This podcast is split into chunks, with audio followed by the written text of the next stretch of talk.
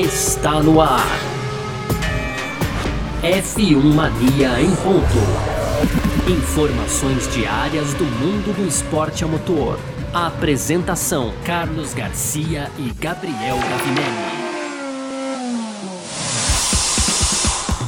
É isso então, valeu demais pela sua presença, valeu você que tá com a gente por aqui, tá no ar. Mais uma edição do nosso podcast F1 Mania em ponto, de segunda a sexta, sempre para você aqui com um resumo do que tá rolando no mundo do esporte a motor, claro, com aquele destaque todo especial para Fórmula 1, inclusive é semana de corrida, amanhã tem atividade de pista já em Nürburgring pro GP de Eiffel, né? E a gente tá aqui com o nosso F1 Mania em ponto para falar exatamente disso também também. Lembrando, conteúdo do site f1mania.net, você pode aproveitar para entrar lá também, ficar ligado em tudo que tá rolando e seguir a gente nas redes sociais, Twitter, Facebook e Instagram, fazer a sua inscrição no nosso canal do YouTube e também ativar as notificações aqui no seu agregador de podcast. Quer comentar o nosso podcast, quer mandar algum abraço, alguma coisa assim? Você pode fazer também no final dessa edição, a gente vai mandar as nossas redes sociais pessoais aqui para que você possa fazer isso, conversar com a gente também, tá certo? Muito prazer, eu sou Carlos Garcia e aqui comigo, sempre ele, Gabriel Gavinelli. Fala, Gavi! Fala, Garcia! Fala, pessoal, tudo beleza?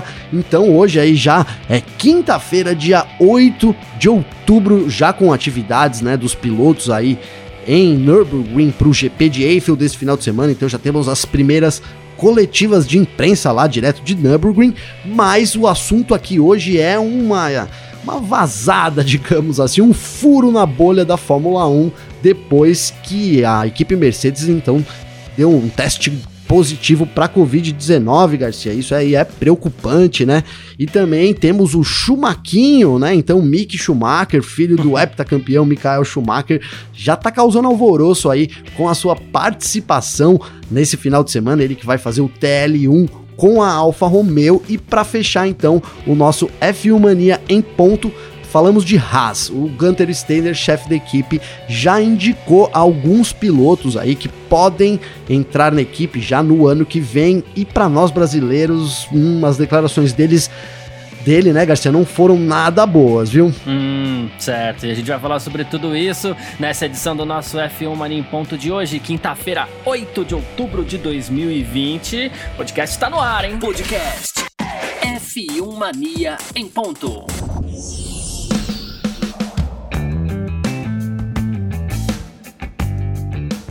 É isso então, né? Mais uma vez fica difícil da gente fugir do assunto pandemia, do assunto Covid-19, porque, claro, o novo coronavírus deu essa transformada no mundo aí e a chacoalhada no mundo da Fórmula 1 também. Tanto é que o nosso calendário tá completamente bagunçado e a gente tá aí, por exemplo, com uma corrida nesse final de semana que não era nem para ter acontecido nessa temporada 2020. Mas, claro, o calendário mudou bastante, algumas é, alterações tiveram que ser feitas e tudo mais. E estamos aí. E a Fórmula 1 até aqui vem se protegendo muito bem do coronavírus. Claro, tivemos casos, por exemplo, como o do Sérgio Pérez. O Sérgio Pérez, ele foi diagnosticado com coronavírus, ficou fora de duas corridas. Claro, foi um prejuízo para ele, prejuízo para a própria Racing Point também. Claro, por que não? Mas por enquanto, tudo sob controle, pouquíssimos casos de coronavírus aí no, no circo da Fórmula 1 que tá fechado em bolhas e tudo mais, mas o que acontece em vários países, enquanto a segunda onda é, insiste em assustar as pessoas, né? A bolha da Fórmula 1 parece que não está imune também. O número de testes positivos no paddock aumentou nas últimas semanas e agora também temos um membro da Mercedes que testou positivo. Não se sabe ainda quem é. O site racefans.net, inclusive, diz como porta-voz aí da equipe, confirmou isso para eles, mas também fez questão de deixar claro que não se trata dos pilotos nem o Hamilton, nem o Bottas estariam com com o novo coronavírus aí, né? Teriam adquirido o novo coronavírus. Então, assim, a, assusta porque a gente não sabe, né? A Fórmula 1 tá fechada em bolhas e principalmente a, a, Mercedes, que é uma equipe que vence bastante, inclusive, os caras se abraçam e tudo mais, fazem a festa. Pois e é. no trabalho do dia a dia tem mais contato entre eles, então é, tenha lá o seu lado assustador, né, Gavinelli? Não, pois é, Garcia, são 14 dias para testar positivo aí, né? Tem 14 dias até para doença se desenvolver, uhum. digamos assim. É, eu, eu fiquei bem assustado com a notícia, mesmo dizendo aí que não é nenhum piloto, é, depende do grau que, de envolvimento ali do funcionário, né? Ele pode ter contato, sim, é o que você falou, a gente tem visto aí é, eles se abraçando aí, o distanciamento social é, não, não rolando ali, até porque não é para ter ali, na, na, dentro da bolha tá liberado, né? Mas se um da bolha testou, é, essa, essa é a nossa preocupação, porque não, isso não pode é, chegar num, num, piloto, né? Então eu quando vi a notícia, já pensei logo de cara nisso, falei, será que, é, de, de que parte, né? Porque a gente sabe que são mini bolhas, então o Bottas tá numa mini bolha, o, o, Hamilton tá lá na outra mini bolha dele. É, já pensei quem, de, de, quem dos dois seria essa mini bolha, né? O funcionário ali envolvido e, e qual o grau de proximidade que ele tem no, durante o trabalho com um piloto, né? Se ele é um daqueles engenheiros é. que vem logo ali, tão muito próximo, ou se ele trabalha um pouco mais distante, né? Mas assim, na verdade é que é, isso mostra, Garcia, que mesmo a, com toda a preocupação da Fórmula 1 em ter é, criar um ambiente que seja, digamos assim, impenetrável pelo, pela Covid-19, né? A gente vê que isso não é possível, né? Mesmo em ambientes assim totalmente controlados, é, o fator, acho que ser humano é que, é que exerce grande influência, né, Garcia? Porque assim, para a uhum. pessoa poder ter pego a, a coronavírus, provavelmente ele, provavelmente não, certamente ele não cumpriu a bolha dele não é, Garcia? Alguma coisa ali de errado aconteceu para ele não ter exatamente é, se mantido dentro de uma bolha. A gente, por exemplo, vou até levantar aqui, né, uma possibilidade. No GP da Rússia, a gente viu aquele monte de torcedor, tava lotado, né? Na, até a Fórmula 1 ficou é. envergonhada de mostrar. Eu senti isso, assim. Normalmente eles sempre mostram, e eles tentavam até dar uma escondida ali é, no público. É, não tinha imagem, não. Não tinha imagem, cara, porque assim, tava feio, assim, tava todo mundo sem máscara, colado, um sentado no colo do outro outro, entendeu? E quem garante que um, né, um desses funcionários, então, é, não arrumou um namorado, aí uma namorada russa, o, Gar, o, Garcia, aquela, aquela noite de amor ali em sorte, sabe que amor de verão de sorte, né? Já me, já me surgem umas coisas assim na cabeça, né? Quem garante, então, que a gente não teve aí? É, na verdade, é isso, porque eles estão nessa bolha. E assim, tomara que esses casos não comecem a virar constantes. Então, me lembro agora é, da, do Sérgio Pérez, tô tentando lembrar os casos que a gente teve nesse ano. Na verdade, foi de, fam de piloto, foi só o Pérez, e depois a gente teve uma, um crescimento, né? Então, aí, é, logo após o GP da Rússia, a Fórmula 1 a, a, afirmou que é, aumentou para 9, 9 ou 10 o número de infectados aí nos testes, que vinha mantendo muito pouco, né? Era um ou dois ali geralmente, e dessa etapa deu 9. Então é isso, alguma coisa fugiu do controle ali durante o Grande Prêmio da Rússia. É, nessa semana aí no Burgreen são menos torcedores, a gente então talvez tenha um controle melhor aí da bolha mas é preocupante, é uma informação que preocupa o futuro né, da Fórmula 1. Imagina você ter aí é, isso acontecendo em, em, várias bolhas né, da Fórmula 1, ficaria totalmente exposta. Então eles precisam aí urgentemente, né? Ela, pelo, pelo menos a Mercedes já deve ter feito isso, a pessoa já está obviamente isolada, tudo, mas é, me dá, dá aquele receio de com quem ela falou durante esses dias, né? Então tem todo um trabalho aí para ser feito para investigar e rastrear né, essa pessoa para que a gente não tenha isso aumentando, que seria aí poderia ser decisivo, né, no futuro da temporada ainda, viu, Garcia? É verdade. A gente sabe que a questão da bolha foi inclusive muito inteligente por parte da Fórmula 1, porque assim, se um pegar não pega todo mundo, você pega um grupo, né?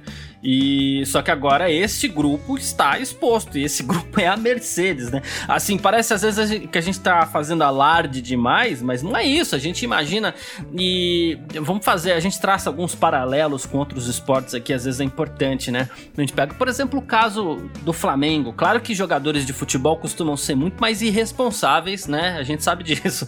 Mas assim, tipo, é o caso do Flamengo no futebol aqui brasileiro, né?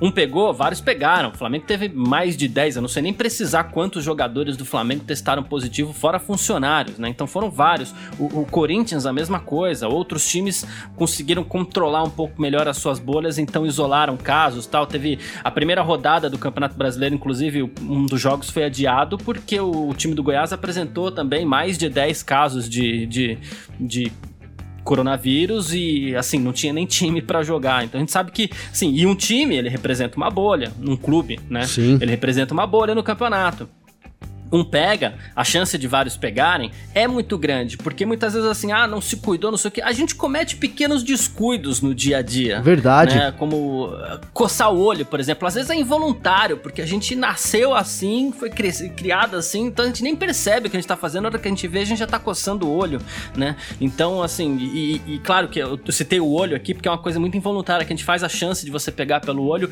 é menor, mas existe. E como você já citou várias vezes aqui, a questão dos banheiros, e os banheiros acabam sendo compartilhados dentro de uma empresa, dentro de um grupo, e a, e a taxa de infecção é grande. Então a gente não sabe se essa bolha da Mercedes está em risco. Uma coisa que eu espero ver nesse final de semana é que esta bolha fique é, definitivamente bem isolada das outras bolhas da Fórmula 1, porque, digamos assim, acendeu um alerta laranja aqui, assim como já havia acontecido no caso da Racing Point quando a gente falou do teste positivo do Sérgio Pérez, a gente falou assim, poxa, mas será que ele pegou e já teve contato com as pessoas da equipe? Se isso Sim. se alastrar é, pela equipe, só que neste caso do Sérgio Pérez, a gente entendeu que foi uma coisa diferente. No caso da Mercedes, a gente não sabe ainda, tanto que a gente não sabe nem quem é que contraiu o Covid-19 dentro da equipe, mas tem que ligar o alerta, assim, porque a gente não sabe como isso vai se espalhar por lá, né? Não, total, Garcia, é exatamente isso. Você falou do Sérgio Pérez agora, por exemplo, teve lá o Sérgio Pérez aí depois ele teve é, o Zafnauer saindo lá de carona com o Vettel, imagina, as coisas mesmo dentro de um controle, às vezes é, fogem do Cruzam controle. as bolhas já. É, não é? Já, já juntou ali as bolhas, né? E como você bem disse, até né, da, da, no outro, na minha fala aí agora recente, eu acabei assim criticando os pilotos, ah, porque o cara fez alguma coisa, mas é verdade, às vezes não foi nada tão absurdo assim, né? Pode ter sido simplesmente ido lá no banheiro, no momento que o cara tava apertado ali, o único banheiro que ele tinha era aquilo ali, sabe? Alguma coisa assim. Acabou coçando o olho e, e pegou. É, enfim, enfim, é, a doença tá aí também. E, e, é uma preocupação que, que a gente tem. Com isso, volta, né? Era um assunto que a gente tinha até comentado aqui no começo do, do, das nossas edições, né, Garcia? Hoje é a edição 71, né? Então lá no começo a gente falou: olha, vai ser difícil, né? Você falou, vai ser difícil aí a gente deixar de falar da Covid. Passamos alguns dias até que talvez sem mencionar ela, né, Garcia? Mas agora é um assunto que volta à tona, porque é um assunto que preocupa muito, né? A gente ainda tem, temos essa décima primeira temporada, então temos mais sete corridas, né? São isso? Uma, duas, três, quatro, isso, cinco, sete isso. corridas. E é isso aí. Isso, é, isso poderia colocar sim em xeque o futuro da Fórmula 1.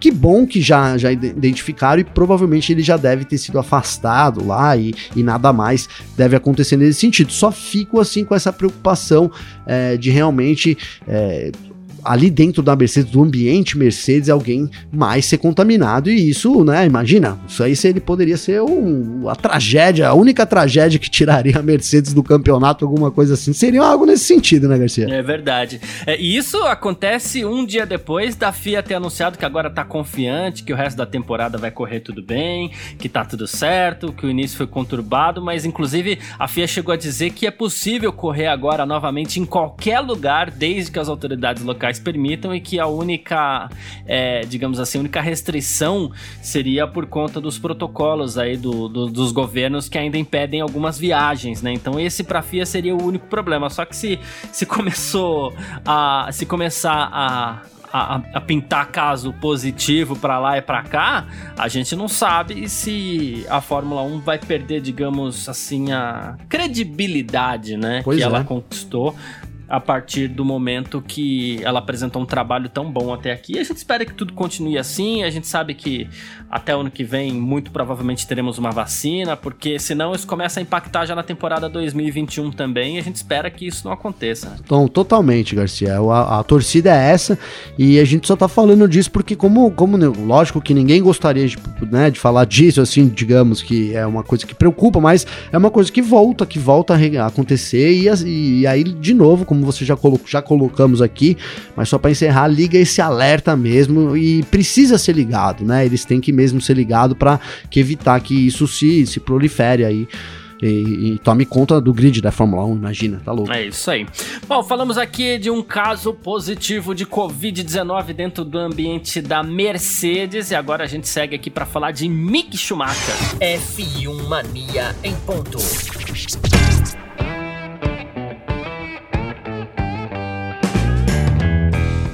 Conforme a gente já adiantou essa semana aqui no nosso F1 Mania em ponto e também lá no nosso portal f1mania.net, é provável, ainda não é oficial, mas né, é provável que a Alfa Romeo anuncie sua dupla de pilotos pro ano que vem né? E essa dupla seria Kimi Raikkonen e Mick Schumacher, o filho do heptacampeão mundial Michael Schumacher. A gente até brincou ontem aqui. Por um tempo ele vai ter que saber que ele é o filho do Schumacher, por um tempo, pelo menos, né? Até ele mostrar é, a que veio.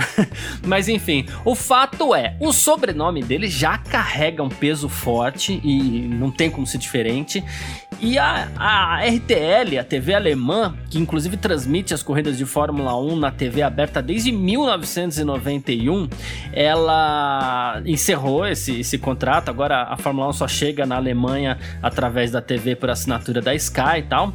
Né? E embora essa decisão tenha sido tomada recentemente, surgiram dúvidas agora na Alemanha, já que ah, é provável que o Mick Schumacher esteja na Fórmula 1 no próximo ano. A RTL transmitiu toda a carreira do seu pai, né? E enfim, chegou a, a registrar audiência de 12 milhões de pessoas assistindo, o que é muita coisa.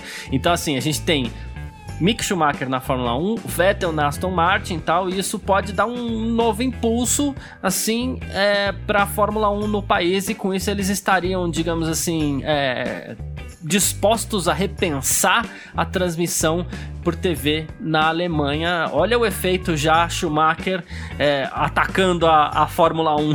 Totalmente, né, Garcia? Não, que é.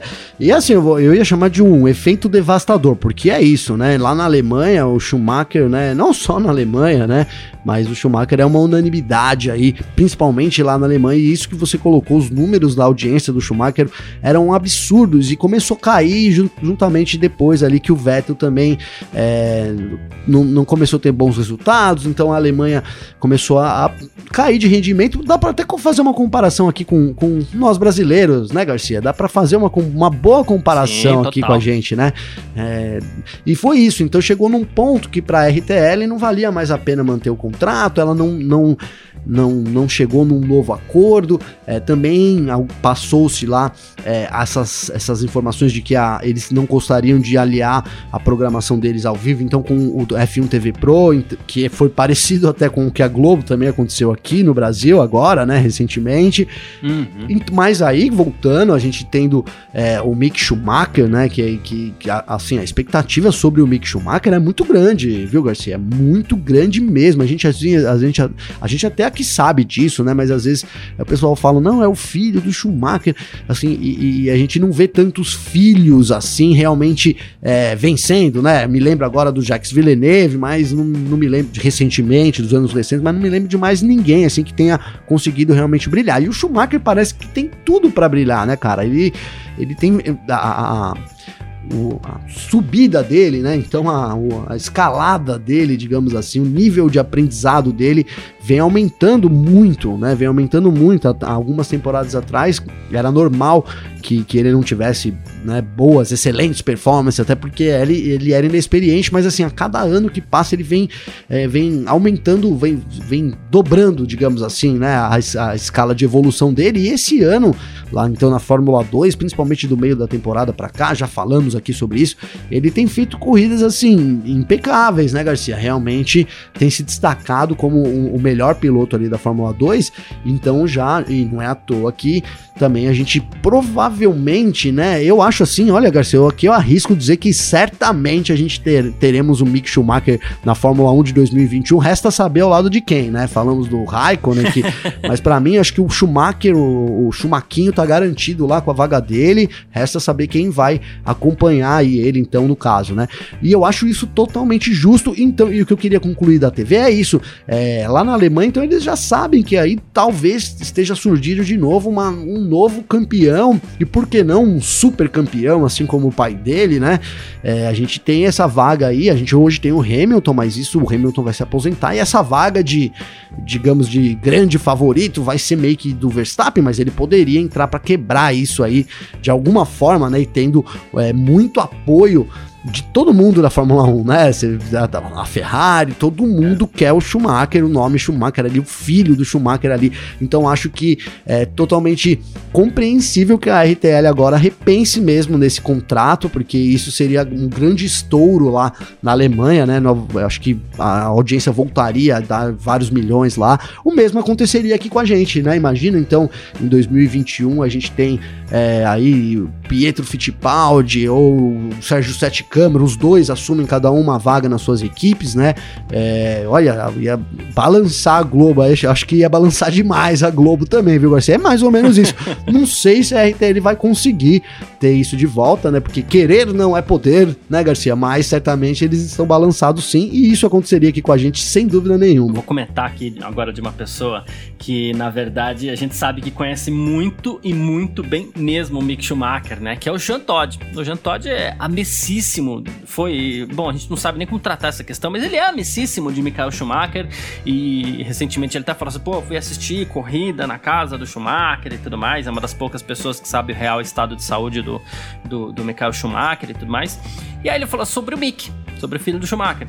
Ele falou assim, olha, eu conheço desde que ele nasceu, e esse ano ele tá muito bem. Ele tem um nome importante, mas um nome, ele pode abrir algumas portas, mas ele não faz com que você pilote mais rápido e alcance o sucesso. Então é tipo aquele tio, padrinho, alguma coisa nessa linha assim, que já tá lá dando um, uns toques pro, pro afilhado, né? Total. E a gente sabe que é isso mesmo. A gente, chegou, a gente chegou a comentar em algumas edições do nosso F1 Mania em ponto aqui. Eu até falei assim: é, o piloto ele precisa ser bom, ele precisa ter oportunidades para que ele, é, digamos assim, extraia o máximo possível da sua curva de aprendizado, que todo mundo tem uma curva de aprendizado, e ele precisa ter apoio, porque o automobilismo é um esporte caro, depende de patrocinador, depende de você é, ter habilidade também para lidar com a mídia e tudo mais. A gente até falou do Lando Norris esses dias, que foi eleito o melhor piloto do ano, muito porque ele sabe usar a mídia, e ter um sobrenome como esse ajuda muito nesse momento a abrir essas portas, porque, digamos assim, é, facilita, ele tá na frente dos outros, por exemplo. Se ele estiver andando bem, então aí fechou o circuito, né? Não, é isso, Garcia. Isso, isso na verdade é aquele. A gente. É, é, essa frase aí de, de que o nome abre a porta, mas quem mantém é a própria pessoa, é uma frase muito conhecida, né? Sim, é. Quem nunca pediu um emprego para alguém assim conhecido, ele falou: olha, vou abrir a porta para você, mas para você se manter lá é, depende só de você, né? Eu posso o que eu posso fazer. Vai ter que ralar. É, né? O que eu posso te fazer é te colocar lá. E aí você vai ter que se manter lá. É, é o normal, é o normal. E é isso, né? Então talvez. Tudo bem, a gente, ele tem sido o destaque da Fórmula 2 e tal, mas já tivemos outros destaques também em anos passados que não chegaram na Fórmula 1, mas eu acho que aí aí toda a questão quem é o piloto, né, no caso o filho do Michael Schumacher e tal, é, dá para ele mais chances, sim. É um, é, é, é, um nome forte, né? É muito forte. Então, assim, todo mundo queria ter o, o, o filho do Schumacher lá e isso abre a porta para ele, esse nome. Mas agora vai depender dele, né? A partir do, do momento que ele entre na Fórmula 1, então por isso que é uma decisão muito importante, né, para ser tomada, né? Às vezes, se ele segura um ano, ele entra um pouco melhor. É, tô só, não tô falando que é isso que vai acontecer, mas tô dizendo que, se, que é uma decisão importante, porque a partir do momento que ele entra lá na Alfa Romeo, né? Então eu coloquei que ele vai entrar em 2021, acredito nisso. Se ele entrar e não tiver bons desempenhos já logo de cara, certamente ele não vai conseguir permanecer lá por muito tempo, né? Então vai depender realmente dele e é uma boa, uma boa dica do tio Todd aí para ele, né? Então olha, garoto, estamos abrindo a porta para você, mas agora depende aí de você se desenvolver. Acho que é isso mesmo e vejo ele se desenvolvendo também, Garcia. Boa, é. Apoio para isso não vai faltar. A gente sabe que, inclusive, ele também é piloto da academia da Ferrari, então ele se destacando, ele tem meio caminho andado aí para eventualmente pilotar pela equipe italiana, onde seu pai fez tanto sucesso. E, bom, tá vivendo uma, uma fase estranha a Ferrari, mas a Ferrari a gente sabe também que tem total, totais condições de se recuperar em algum momento aí. Isso vai acontecer mais hora menos hora, seria um ótimo lugar para ele também. Seria bacana demais ver um Schumacher pilotando a Ferrari outra vez. Bom, a gente nesse segundo bloco aqui falou sobre Mick Schumacher e a gente segue agora para falar sobre Haas. F1 Mania em ponto. E no nosso terceiro bloco do F1 Mania em ponto por aqui, a gente vai falar sobre a equipe Haas. É o seguinte, fechando agora a Alfa Romeo, a gente tem pouca, pouquíssimas vagas aí é, definidas para é, definidas não, em aberto para temporada 2021 da Fórmula 1 e elas se concentram aí na Haas mesmo. A gente tem o que? Tem a AlphaTauri, vai, a Red Bull tem sempre uma duvidazinha, tal, tem a AlphaTauri, mas ali os olhos agora estão voltados para a equipe Haas. E o Gunter Steiner, que é o chefe da equipe, sugeriu uma formação de jovens pilotos para a temporada 2021, enquanto a equipe está aguardando aí a mudança de regulamento para 2022, o novo carro e tudo mais, né?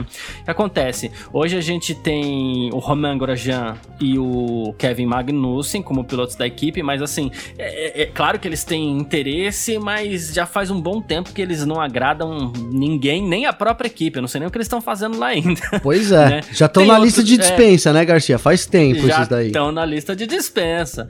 Tem, temos outros pilotos aí um pouco mais experientes, como o Sérgio Pérez e o Nico Huckenberg, que estão tentando uma vaguinha, mas a gente não sabe exatamente como está essa situação. E tem turma da, F, da Fórmula 2 também. A gente tem o Callum Ailot, a gente tem o próprio Mick Schumacher, que de repente, queira ou não, tá na lista. A gente tem o Robert Schwartzman por aí.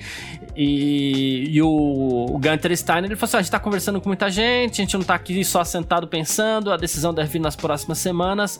E assim, é, a gente precisa contar para as pessoas também, né? A gente não vai deixar ninguém inspirando. E ele falou assim: alguns dos pilotos que a gente está conversando estão na Fórmula 1 há muito tempo, né?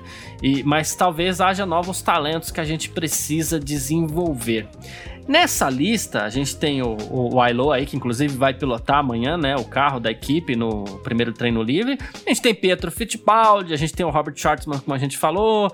É, tem uma listinha aí boa para de repente chegar na Haas, né? Mas você, pelo que eu entendi, não acredita nada na chance do Pietro assumir um desses carros, né? Poxa, Garcia, eu queria acreditar, sabe? Queria mesmo acreditar, cara, mas eu acho que vai ficando difícil pro Pietro, é, dado, dado o nível dos pilotos. E não, não digo nível, tá? Porque aí senão vão falar, pô, tá falando que o Pietro é ruim. Não tô falando que o Pietro é ruim, eu tô dizendo que não, ele tá não. tá afastado, né? Ele não tá tão, não, não tá tão atuante quanto esses nomes que vêm surgindo aí, vêm surgindo de forma assim impressionante, né, cara? O Schwartzman, por exemplo, é, pô, já é duas temporadas que ele detona, cara, entendeu? Então, assim, queira ou não, você tá atuando e, ter, e está tendo bons resultados, né? Trazendo bons resultados, coloca você, para mim, né, no meu ponto de vista, coloca você acima do outro, né? Então, assim, o Pietro tá, tem tudo para ser o piloto, porque ele já tem a super licença, ele já pilotou o carro da Haas em várias ocasiões, né, em vários testes, já tá ali dentro da equipe, já conhece ali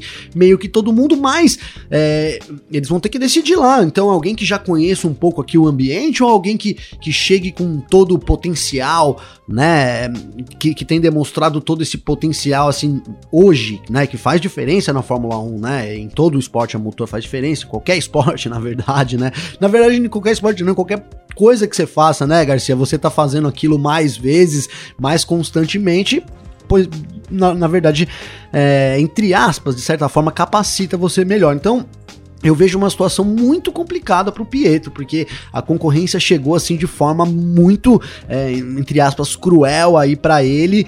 E, e, é um ano, como a gente já colocou aqui também, decisivo, né? Porque ele, ele ocupa essa posição lá na Haas agora. A gente não sabe como que vai ser para os próximos anos, né?